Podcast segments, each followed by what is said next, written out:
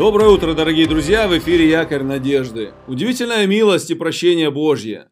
Бог увидел сокрушение ниневитян и помиловал их. Однако Иона не рад Божьей милости, он был раздражен этим и даже, по его словам, не хочет жить. Мы вчера говорили об этом. Однако в тексте есть еще одна деталь, на которую нужно обратить внимание. Давайте еще раз прочитаем эту историю, пойдем чуть-чуть дальше. Иона Книга про Иона, 4 глава, с 1 стиха. Иона сильно огорчился этим и был раздражен, и молился он Господу и сказал, «О Господи, нет ли, говорил я, когда еще был в стране моей, потому и побежал, потому я и побежал в Фарсис, ибо знал, что ты Бог благой и милосердный, долготерпеливый и многомилостивый, и сожалеешь о бедствии. И ныне, Господи, возьми душу мою от меня, ибо лучше мне умереть, нежели жить». И сказал Господь, неужели это огорчило тебя так сильно? И вышел Иона из города, и сел с восточной стороны у города, и сделал себе там кущу, и сел под ней в тени, чтобы увидеть, что будет с городом. Похоже, что Бог открыл Ионе свой план по помилованию людей раньше, чем истекло время, назначенное для суда. Помните, Иона говорил в начале своей проповеди в Ниневии, «40 дней, и Ниневия будет, будет разрушена». Так вот, скорее всего, до истечения этих 40 дней, возможно на 30 или на 35 день, Бог открывает Ионе свой план помиловать Ниневию, и Иона этим недоволен. Иона все же думает о том, что, может быть, Господь накажет город, и он хочет увидеть, что будет с городом. Он находит удобное место, с которого ему будет видно, что будет происходить.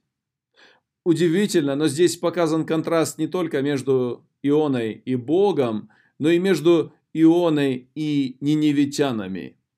Если у ниневитян теплится слабая надежда на помилование, то у Ионы теплится слабая надежда на наказание.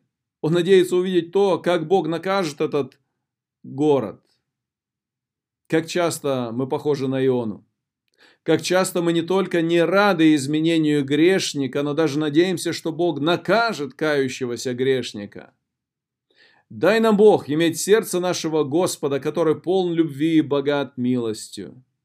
Когда я думаю о милости Божьей, я вспоминаю известный хоровой гимн, который я люблю с детства.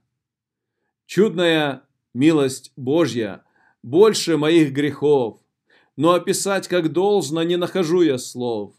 Бог сокрушил оковы, снял непосильный гнет. Я счастлив, благодать Христова жизнь дает. Как чудесно и безмерно благодать Христова, глубже океанов и морей. Чудная милость Гос Господня знает мою нужду. Шире всех земных путей греховных милость изгоняет всякий грех и тьму. Славьте имя Господа Иисуса, честь Ему. Чудная милость Божья хочет людей взыскать, радость в сердцах умножить и до конца спасать грешник приходит снова в радостный свой народ и поет «Благодать Христова, жизнь дает». Чудная милость Божья падших плотских людей преобразить умеет в кротких его детей. Место для них готово там, у кристальных вод, где поют «Благодать Христова, жизнь дает».